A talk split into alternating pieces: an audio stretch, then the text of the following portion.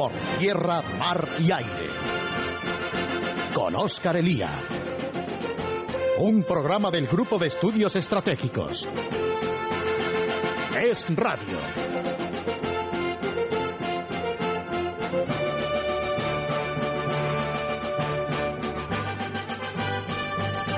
La crisis económica del año 2008 no solo mostró una Europa de varias velocidades económicas, mostró en lo político tres Europas. Primero, la de aquellos que pretendieron utilizar la crisis para impulsar su liderazgo en la Unión. Segundo, la de aquellos que pretendieron al menos que la crisis de algunos países no les arrastrara a ellos.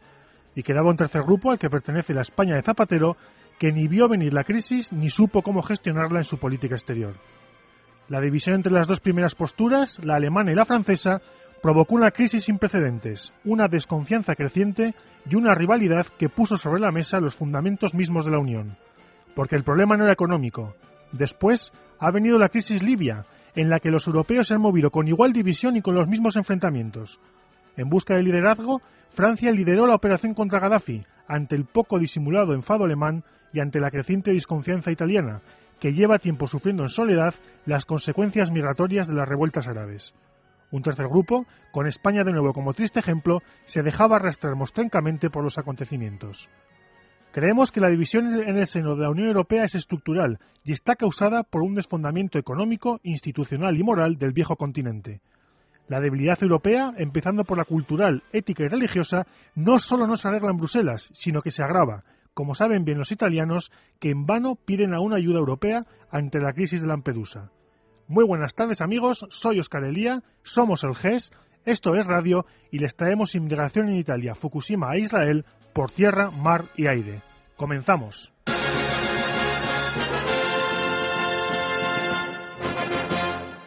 Y lo hacemos eh, abordando el tema de la crisis libia desde un punto de vista diferente. Recordar a nuestros oyentes que desde que han comenzado las revueltas árabes las hemos ido abordando desde múltiples puntos de vista, desde el auge del terrorismo, desde el destino que les espera a las fuerzas moderadas en la región, el ascenso de los grupos islamistas que conduce que conducirán probablemente a ese terrorismo, hemos analizado las operaciones militares sobre el terreno y las relaciones entre los aliados. Y dentro de estas relaciones entre los aliados se encuentra eh, el problema derivado de la inmigración que de forma masiva salta del norte de África, principalmente en desde Túnez, hacia países mediterráneos, principalmente Italia, lo cual ha provocado, como les he comentado, no pocos enfrentamientos entre Italia y el resto de países europeos.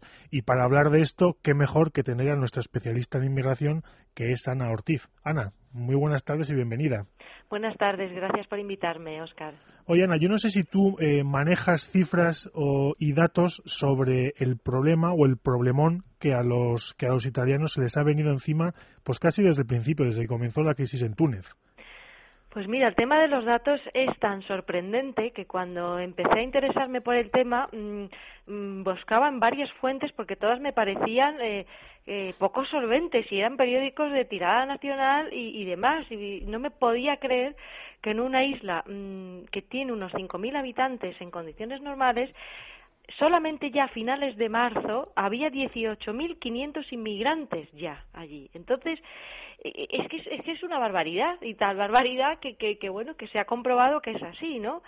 eh, lo cual pues eh, efectivamente los los eh, habitantes de esa isla pues están muy preocupados porque podría pasarnos a cualquiera no el encontrar de repente que es como si en Madrid que estamos seis millones de habitantes pues eh, vinieran yo qué sé triplicaran no Claro, es unas cifras que, digamos, directamente desestabilizan la economía y la sociedad de una, de una pequeña isla que, por si nuestros oyentes no lo saben, se encuentra en el mar Mediterráneo, a medio camino aproximadamente entre Malta y la costa y la costa tunecina. Y por eso es territorio italiano y por eso es el lugar donde a donde van los, los inmigrantes tunecinos que básicamente la sensación que da porque desde luego no tiene mucho sentido que cuando un país se supone que comienza a mejorar con una transición hacia la democracia, el personal lo que haga es escapar del país. Lo que ocurre es que las, eh, la vigilancia en, inmigración se ha relajado con, las revueltas y con la caída del gobierno y la puesta en marcha de uno nuevo y es el es lo que están utilizando estos inmigrantes para, para salir del país y tratar de llegar a de llegar a Europa y Ana generando en la isla una situación, como tú apuntabas ya, eh, tremenda.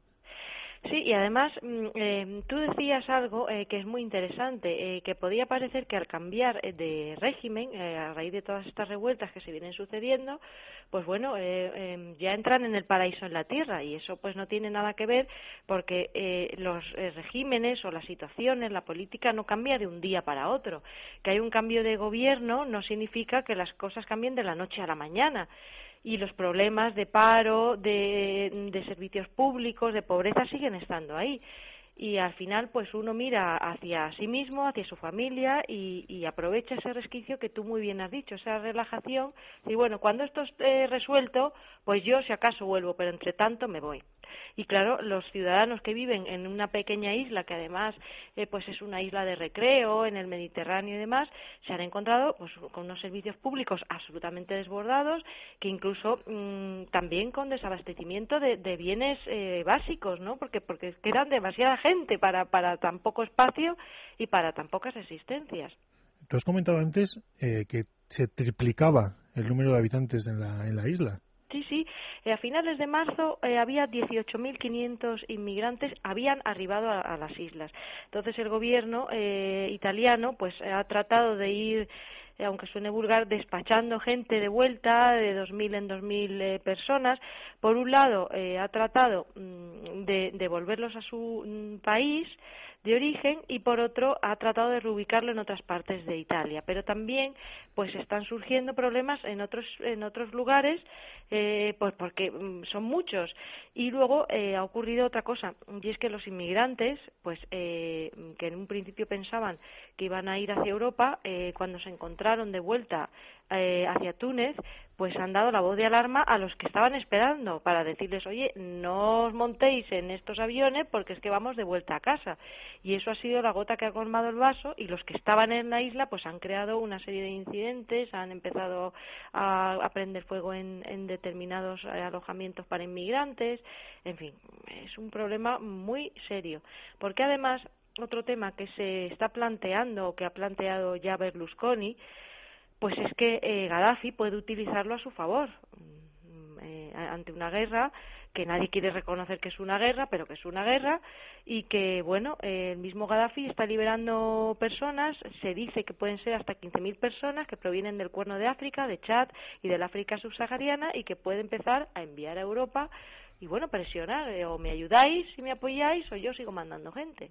Sí, la, la utilización de la inmigración ilegal como arma eh, en conflictos o simplemente como instrumento de presión en la, en la política internacional es algo bien conocido. A mí ahora se me vienen a la cabeza dos casos, los dos cercanos, uno geográfica y otro emocionalmente. El primer caso es el caso cubano, cuando eh, de vez en cuando amenaza o amenazaba, porque ya está el régimen como para amenazar, pero amenazaba a los Estados Unidos con soltar inmigrantes en masa hacia, hacia la Florida y el segundo caso geográficamente más cercano es el de Marruecos que periódicamente amenaza a España eh, de manera velada con eh, abrir la mano para favorecer la, la inmigración.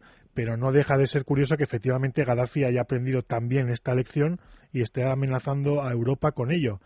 Europa que ha recibido en numerosas ocasiones, en primer lugar, la ayuda de manera eh, educada de Italia, Posteriormente, eh, Italia ha exigido la ayuda de manera más educada y conforme pasa el tiempo, Ana, Berlusconi ha ido elevando el tono porque además eh, se ha dado cuenta de que los intereses europeos, principalmente los franceses, iban por otro lado y que en el asunto de tragarse el problema de la inmigración en esa zona, pues está prácticamente sola.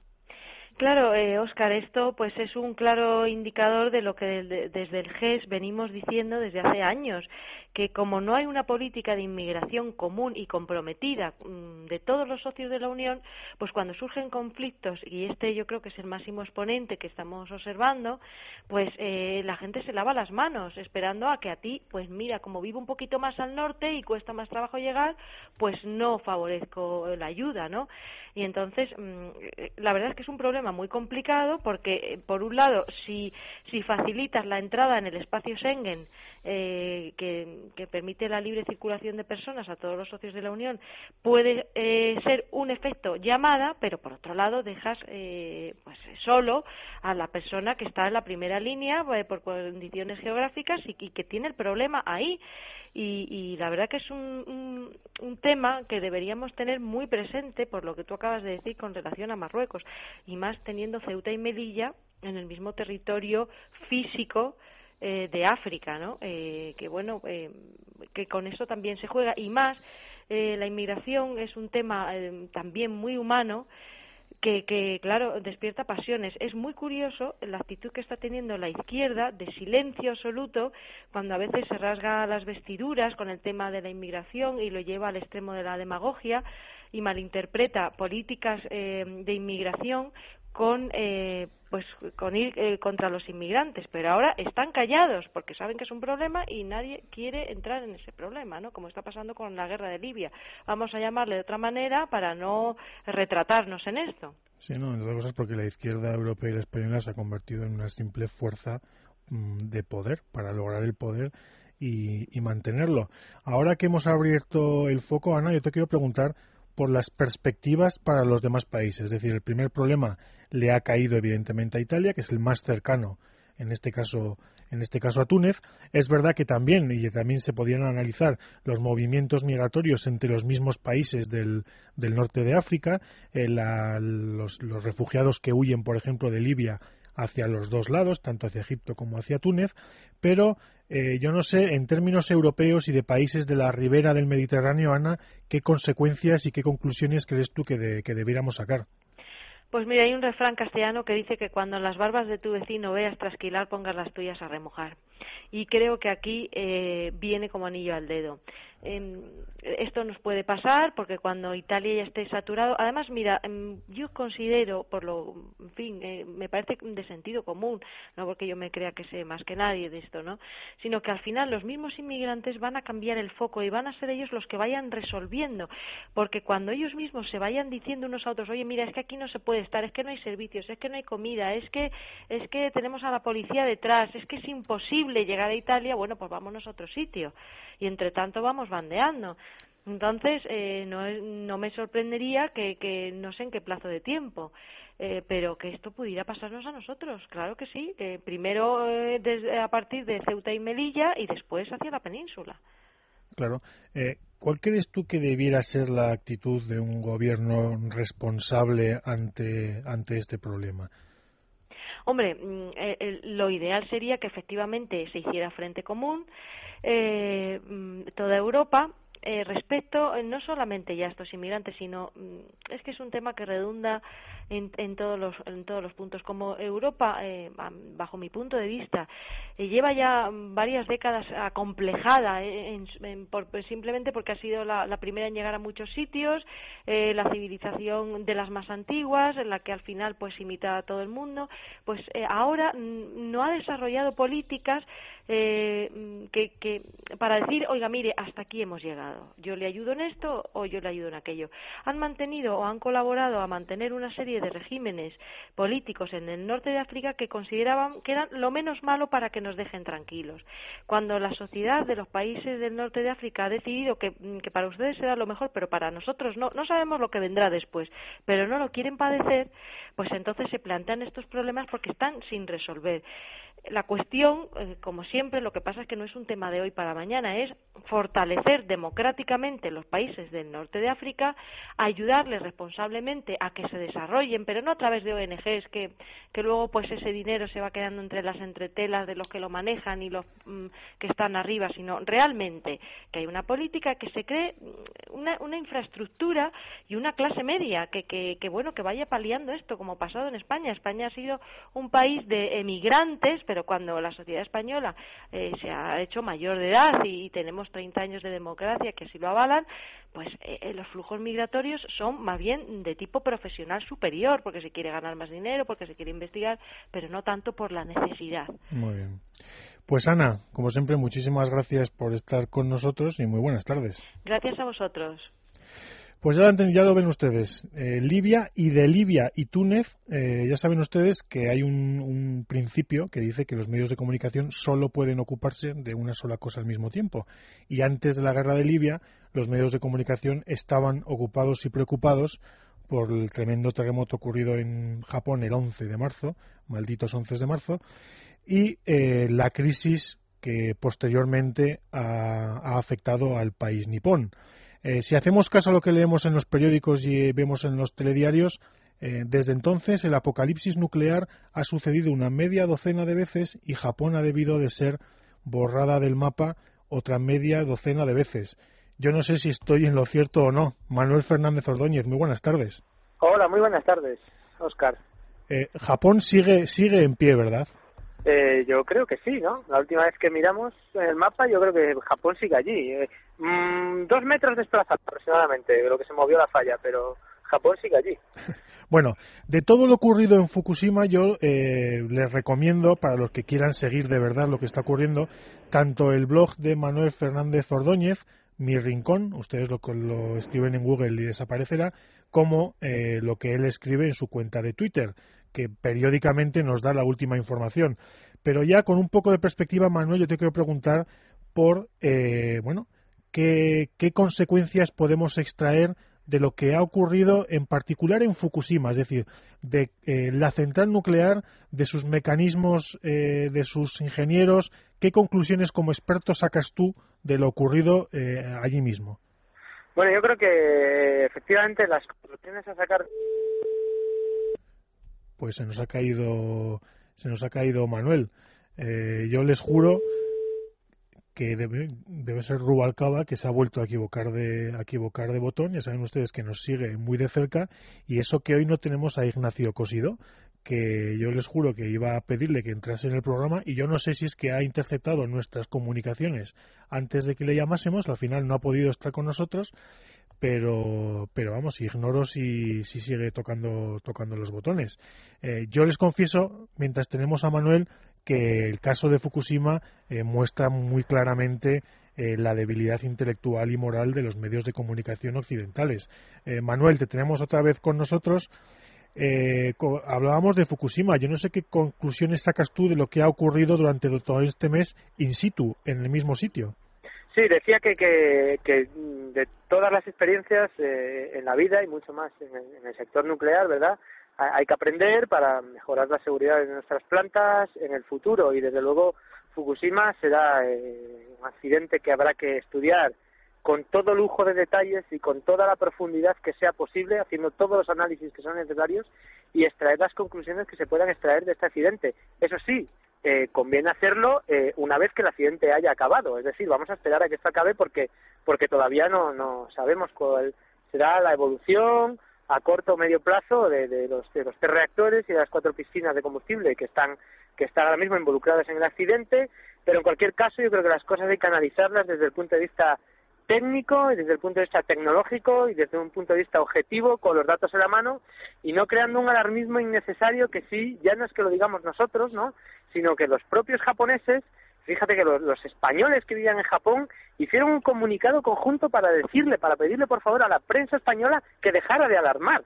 No. O sea, es que el comportamiento de la prensa española, sobre todo durante las primeras semanas, yo creo que es algo que, que deberían eh, hacer eh, un, un ejercicio de autocrítica, de esta alarma sin sentido que crearon, no sé muy bien con qué objeto, y estos titulares catastrofistas. Además, yo creo que, que mal dirigidos desde los editoriales, los propios periódicos, eh, incluso las ediciones digitales que ponían catástrofe nuclear y ponían una foto a lo mejor de unos muertos por el tsunami que parecían indicar que se habían muerto por la central, o ponían catástrofe nuclear, accidente en la central de Fukushima y ponían las imágenes de una eh, refinería de petróleo ardiendo, ¿verdad? Entonces yo creo que este tipo de manipulación que apela siempre al pasos, al, al miedo de la gente, no al miedo a la radiación, al miedo a la nuclear, yo creo que los medios de comunicación deben hacer un, un ejercicio de autocrítica, porque yo creo que su comportamiento ha estado eh, fuera fuera de, de, lo moralmente recomendable, por decirlo de alguna manera. Sí, no, yo desde luego no podía estar no podía estar más de acuerdo sobre sobre esto que comentas.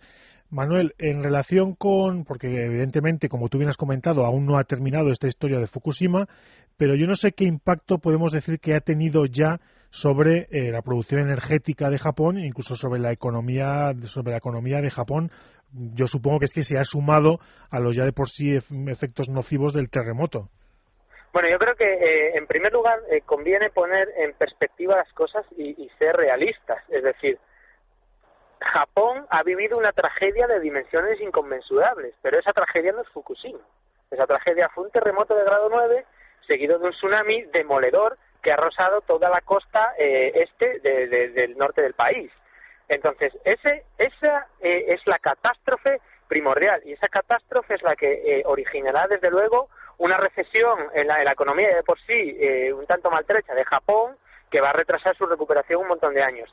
A esto se añade además que toda la parte norte eh, de Japón pues tiene ahora mismo unas condiciones deficientes energéticas porque muchas centrales están paradas a consecuencia del terremoto, a consecuencia del tsunami, no están produciendo electricidad, están teniendo blackouts, están teniendo apagones, se están programando apagones por parte de los dueños de las centrales para poder eh, abastecer paulatinamente a ciertos sectores de la población y todo esto va a ser un lastre, sin duda, para la economía, por no hablar ya del drama humano, ¿no? De todos esos, creo que son 400.000 desplazados fuera de sus hogares eh, a causa del tsunami, a causa del terremoto y a causa de la propia emergencia nuclear de Fukushima. Eh, desde luego, la economía de Japón, pues van a tener que tratarla con mucha delicadeza.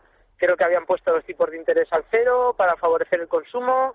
Eh, la bolsa de Japón no sé muy bien cómo está estos días, pero estaba bastante tocada y claro, la recuperación yo creo que va a tardar unos años en llegar. Oye, Manuel, para terminar, eh, consecuencias que podemos ya ir sacando para el resto del mundo. Básicamente, a mí lo primero que se me ocurre es que en un momento en el que no podemos prescindir de ninguna fuente de energía barata, se ha producido un retraimiento de, los, de las instituciones, principalmente europeas, y un miedo hacia, esta, este tipo de energía que no es nada bueno. Yo no sé a ti qué te parece.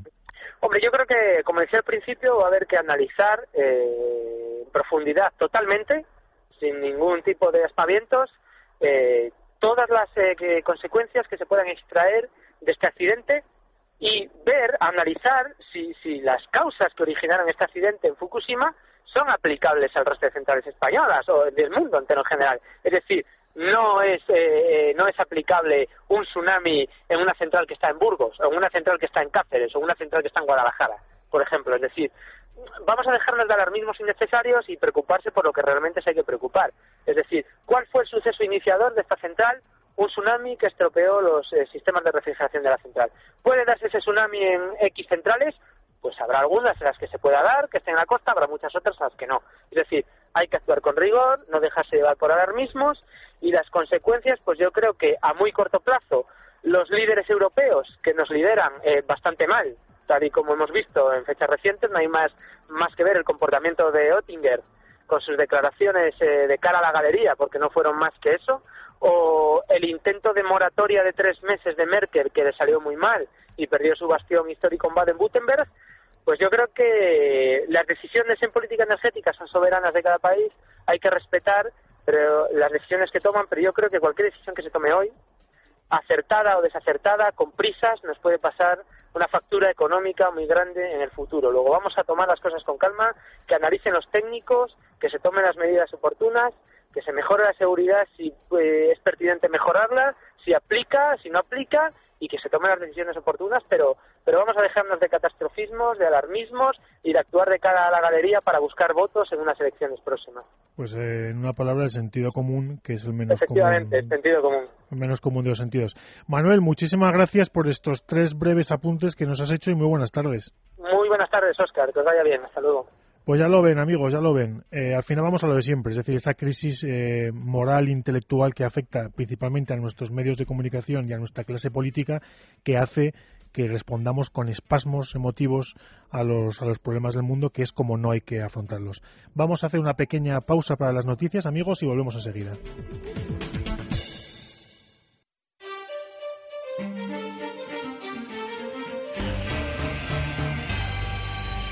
Tierra, mar y aire. Con Oscar Elía.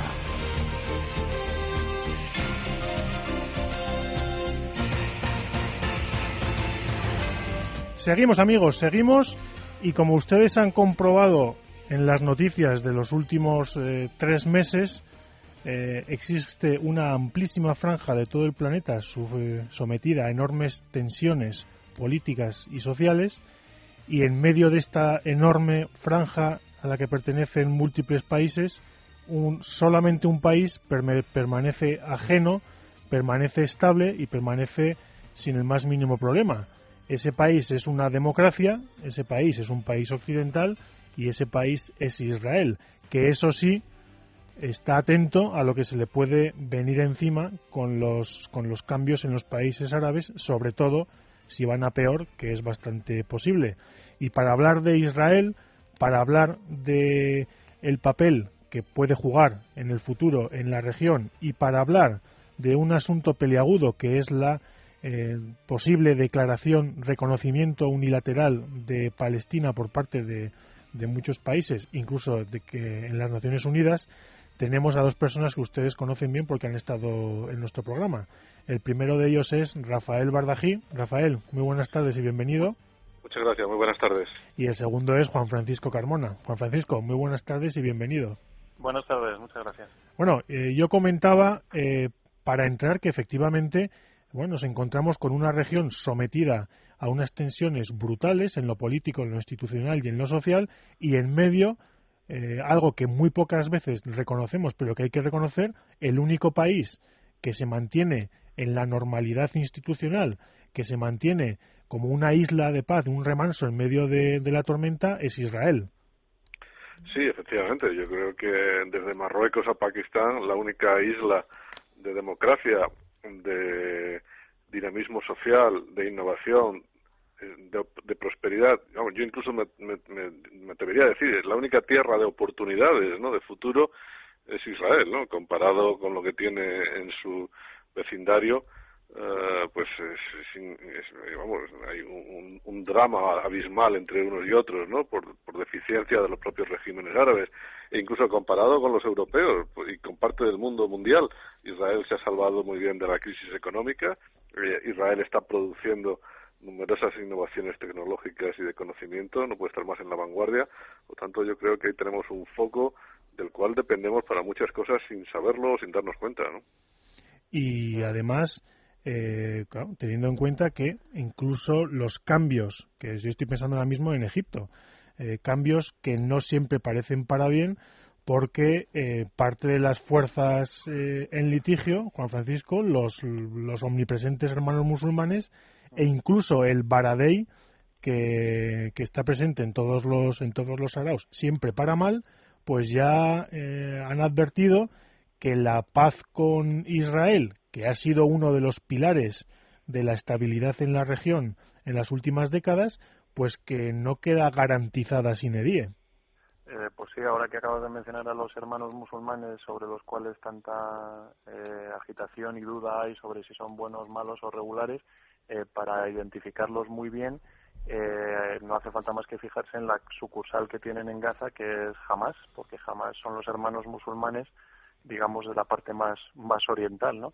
Eh, bueno, esos son los, los hermanos musulmanes y eso es a lo que se dedican, con lo cual el, que Israel permanezca como un Estado de Derecho, una democracia, y un país eh, no ya equiparable, sino superior a la mayor parte de los países occidentales, su trabajo le cuesta desde la perspectiva de, los esfuerzos que tienen que hacer en, no solo en materia económica, sino en el respeto a los derechos humanos y a todos los las, las cuestiones que identifican Occidente. Y ahora, frente a, la, a las circunstancias que están eh, atravesando todo Oriente Medio, pues eh, están lógicamente preocupados, pero como es natural, pues prefieren que existan democracias en su vecindario que no que no tiranías. Por eso es, es importante que, que esta llamada primavera árabe evolucione en, un sentido correcto, pero para eso Occidente debe, debe ayudar.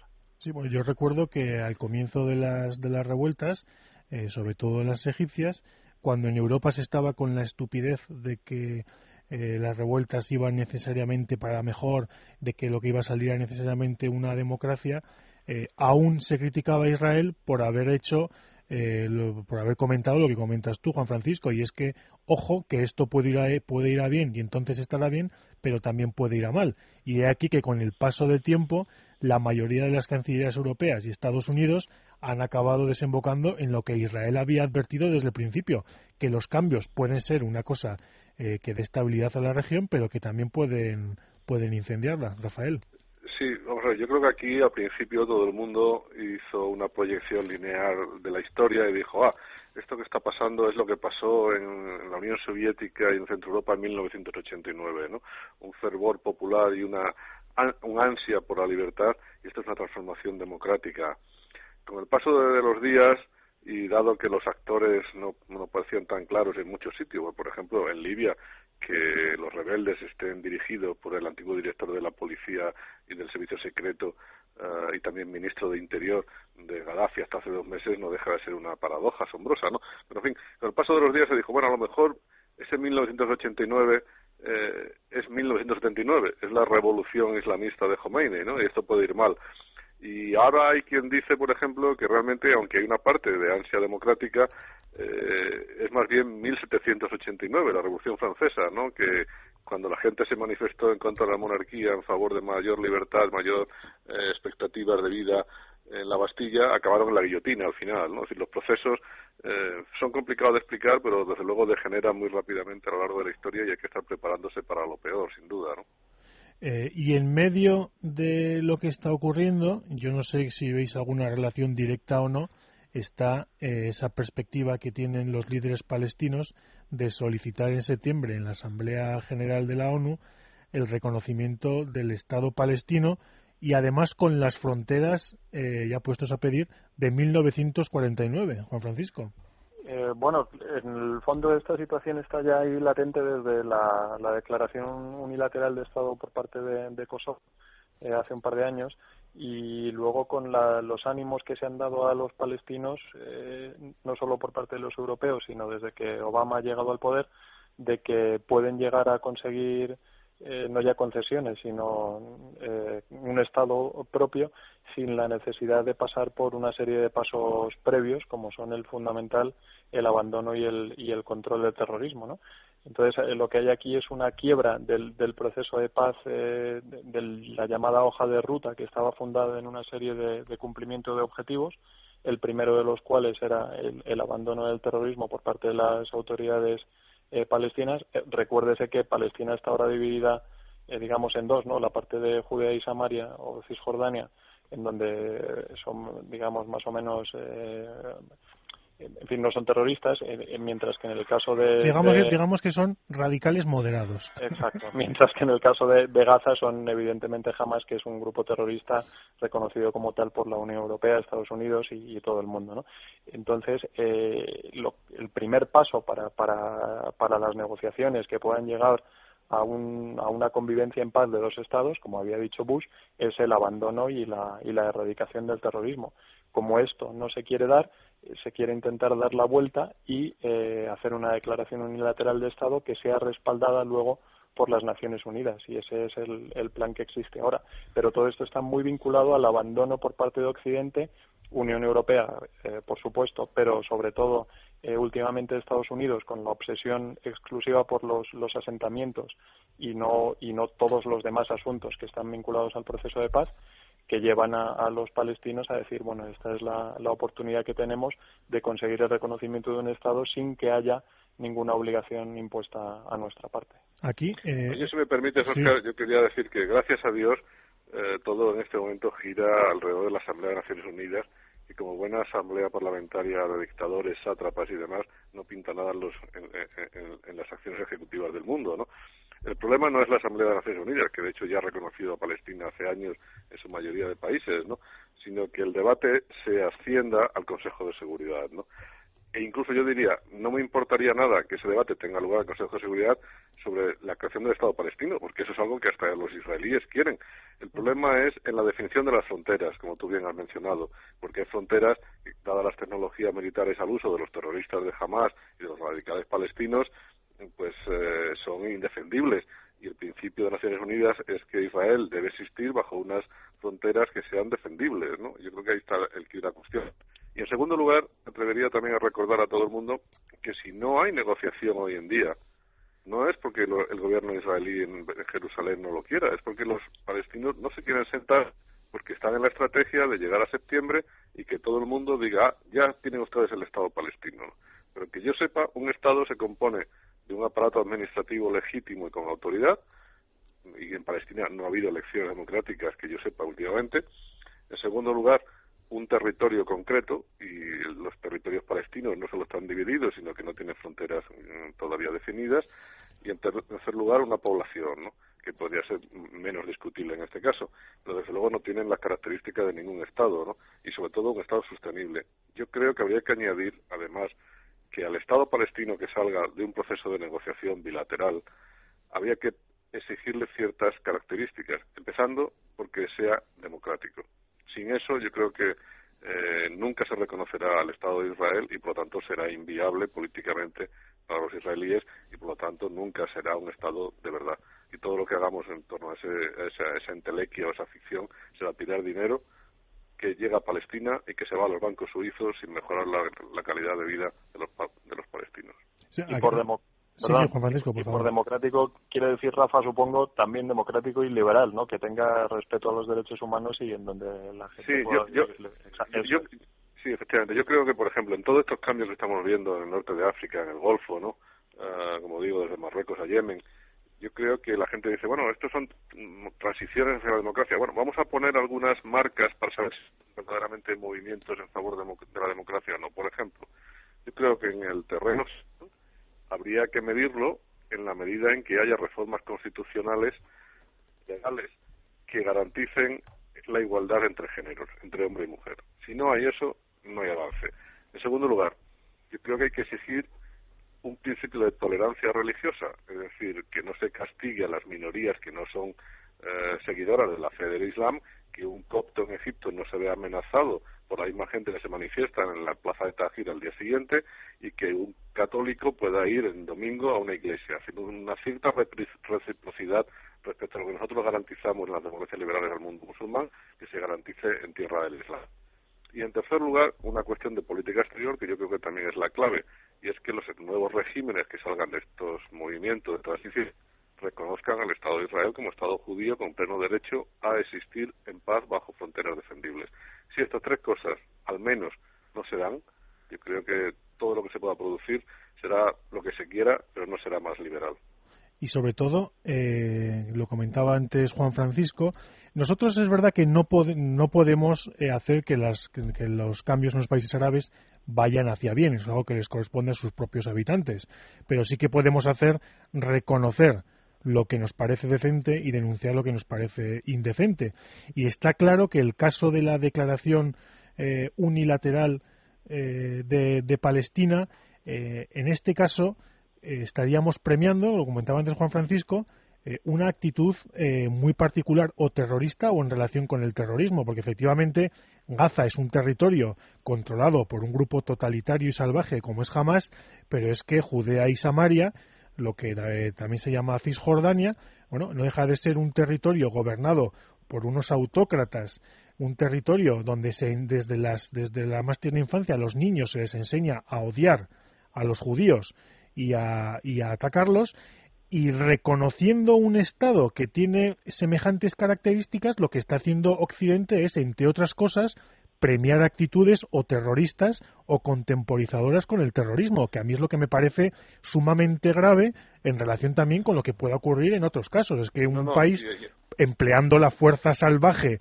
una, una sociedad, unos mandatarios empleando el crimen, pueden conseguir sus objetivos y pueden conseguir que no haya la Asamblea General, sino que se debata como algo decente en el Consejo de Seguridad. Ya, pero esa es la lección que se extrae uno de Kosovo, ¿no? Es decir, que un grupo de matones mafiosos y terroristas amenazan a toda la, comunidad internacional con la declaración de independencia y, más violencia si no se acepta. Como se aceptó, pues los palestinos dicen, ah, pues esta es la nuestra ahora. Yo también me abstengo de la negociación, me, eh, eh, me extraigo de los acuerdos de hace, desde hace 20 años que exigen que sea un proceso negociado entre las partes y espero a que se me reconozca como se hizo con Kosovo. ¿no? Y no solo se queda ahí el asunto, que ya es grave es, sino que esto va a sentar otro precedente y por qué no Cataluña o el País Vasco no van a hacer una declaración de independencia en su día aplicándose el mismo cuento que se han aplicado los palestinos o los kosovares. O quien dice el País Vasco y Cataluña puede decir Escocia, puede decir los balones en, en, Bélgica, puede decir la Liga uh, independentista de Milán o alguna tribu de indios en algún país, ¿no? Es decir, yo creo que estaríamos sentando un precedente para la vida internacional que volvería a este lugar y esta tierra verdaderamente insostenible e inviable, ¿no? Sí, y además es fundamental esta que desaparezca esta obsesión por por los, los territorios en lugar de, las actitudes, que es que es lo esencial. Eh, hay que tener en cuenta que en el año 2005 eh, Israel ya ah, completamente harto de, de, la situación se, se retira Ariel Sharon unilateralmente de Gaza.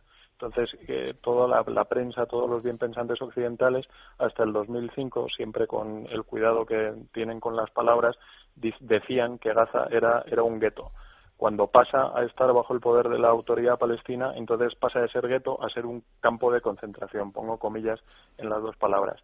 Y entonces esa idea absurda, en virtud de la cual la paz la obtienen los israelíes a cambio de entregar territorios, se quiere ahora extender a todos los asentamientos en, Judea y Samaria, lo cual es, completamente ridículo desde la perspectiva de, de los ciudadanos israelíes, que debería serlo para cualquier persona con un mínimo uso de razón cuando lo fundamental no es eso, sino todo lo que ha, no los territorios, sino lo que ha eh, reiterado Rafa antes, la actitud por parte de los palestinos y por la mayor parte de la opinión pública occidental de que se trata de la democracia, el respeto a los derechos humanos, el reconocimiento de una vez de los judíos del, eh, a los judíos del derecho a existir y a partir de ahí entonces ya el, problema se ha terminado. O sea no es una cuestión de discutir eh, una frontera o dejar de discutirla la actitud la que es la, esencia de, esta cuestión. Y hay otro aspecto también relacionado efectivamente con Kosovo, como ha comentado Rafael, y es que, entre otras cosas, estamos hablando de un territorio con unas instituciones que no funcionan, con unos gobernantes sumamente corruptos que viven en buena medida de la ayuda internacional que no para en el pueblo palestino, sino que rápidamente va a parar a cuentas opacas en Suiza. Estamos acá hablando de unas autoridades que no tienen control sobre las fronteras eh, en unos lugares repletos de milicias armadas y yo no sé qué os parece, pero a mí la sensación que me da es que un Estado así tiene toda la pinta de ser un Estado fallido y además amparado por lo que solemos llamar la comunidad internacional. Sí, sí, pero, pero es que el Estado como eh, gestor y, de un, y, y, y, como aparato administrativo eficaz, eso no existe en, en, en, en Cisjordania, Samaria y Judea, ¿no? Es decir, eh, eso es una entelequia. Eh, la, la, autoridad palestina eh, controla Ramallah, Jenin y ya está. Lo demás son acuerdos, no digo que tribales, pero sí familiares eh, entre distintos grupos. Y, y, no hay un aparato de Estado tal como lo concebimos nosotros. Es una proyección, un espejo que no existe en la realidad y estamos obs obsesionados y obcecados en que eso está ahí y no es así. ¿no? Uh, la corrupción bueno, la corrupción galopa uh, salvajemente, ¿no? Es decir, si dividiéramos entre la población palestina toda la ayuda recibida en los últimos 20 años, tendrían que ser cada uno de ellos millonarios y no lo son, ¿no? La, incapacidad de gestión de sus dirigentes, preferir pasar a, hacer pasar hambre a sus ciudadanos antes que reconocer el Estado judío, está en la base y, en, y, es la causa última de por qué han llegado a donde están, ¿no? Entonces yo creo que no se trata de de, como decía bien Juan Francisco, de delimitar un kilómetro aquí más allá o no, quién se queda, quién se va, sino tiene que ser un cambio de cultura que se den cuenta los palestinos que es la última oportunidad que tienen de verdad para conseguir lo que quieren, que si no se van a ir a la cuneta de la historia porque hay pueblos que han venido a veces a sufrir y me parece que están adoptando todas las decisiones equivocadas. Juan Francisco, en un minuto que nos queda yo te quiero hacer eh, una afirmación barra pregunta. Eh, sí. ¿No tiene otra cosa que hacer Occidente que propiciar y meterse en un jardín semejante? Eh, tiene bastantes cosas que hacer, pero eh, por, por dejar un punto fundamental que no quería dejar de mencionar, eh, es, es espectacular actitud del, de los Estados Unidos bajo Obama en relación con el, con el asunto de Israel-Palestina. Como eh, cuando había la carga de la prueba de la necesidad de hacer un, un cambio de actitud estaba en el, en el ámbito de los palestinos, la obsesión por llevar el, la, discusión a, a, la cuestión de los asentamientos como cambiado por completo la, la circunstancia y, y, ha llevado a una situación que no tiene salida y que lleva eh, pues a los palestinos a, a intentar esta, esta declaración unilateral. Eh, yo creo que Occidente tiene muchísimas cosas que hacer y, que debería ser liderado correctamente por Estados Unidos en una dirección que fuera no errática, sino, sino consistente con sus valores de, de toda la vida. Eh, Rafael, ahora sí el último minuto para ti. Eh, resulta que para una mm, para una zona de la región que se mantenía estable, la podemos desestabilizar precisamente los occidentales. De hecho, la estamos desestabilizando. En, en, Libia yo creo que es un caso patético y que nos va a costar muchos años de poder recuperar una situación de tranquilidad, ¿no? Yo creo que, que, que Occidente, Estados Unidos, Francia, Inglaterra, la OTAN, todos se han dejado arrastrar por unos sentimientos sin pensar en las consecuencias estratégicas, sin tener los objetivos bien claros, sin saber qué hacer y esto está causando y va a causar innumerables problemas que nos, nos van, a, van a traer cola durante los próximos tres, cuatro y cinco años. ¿no? Yo me temo que en lugar de concentrarnos en lo que deberíamos, que es en poner nuestra casa en orden, ayudar al mundo siendo más ricos, más produciendo trabajo, produciendo comercio, liberalizando todo lo que es supone la economía, nos vamos a meter en un fango sin saber a quién apoyamos, ni qué vamos a conseguir, ni qué es lo que queremos, y eso es lo peor cuando se trata de la guerra. Pues como hablábamos eh, antes de la publicidad con Manuel Fernández Ordóñez, el sentido común, que es el menos común de los sentidos, y que yo, conforme pasa el tiempo, me doy dando cuenta que empieza a ser un valor netamente conservador frente, a, frente al progresismo que nos rodea. Rafael Bardají, como siempre, muchísimas gracias por estar con nosotros y muy buenas tardes. muchísimas gracias a vosotros, gracias. Juan Francisco Carmona, como siempre ha sido un placer escucharte y muchísimas gracias por estar con nosotros. El placer es mío, gracias a todos, buenas tardes. Nos vamos a ir, amigos. Les recordamos que nos encuentran en la dirección gs.esradio.fm que nos volvemos a escuchar la próxima semana y mi agradecimiento para Ana Ortiz, que nos ha hablado de la crisis de la inmigración en Italia, para Manuel Fernández Ordóñez, que nos ha recordado cuatro cosas básicas sobre Fukushima y Japón, y para Rafael Bardají y Juan Francisco Carmona. Y por supuesto, como siempre, para Aaron Arce, que ha estado al otro lado en los controles, guiándonos durante toda, toda la hora. Hasta la semana que viene, amigos, muy buenas tardes.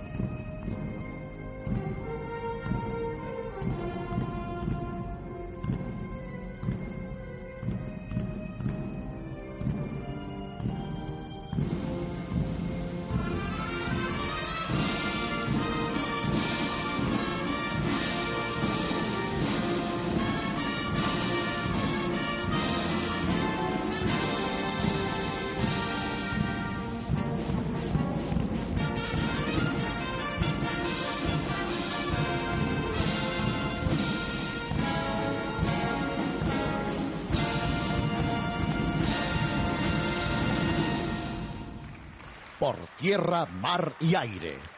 Con Oscar Elía.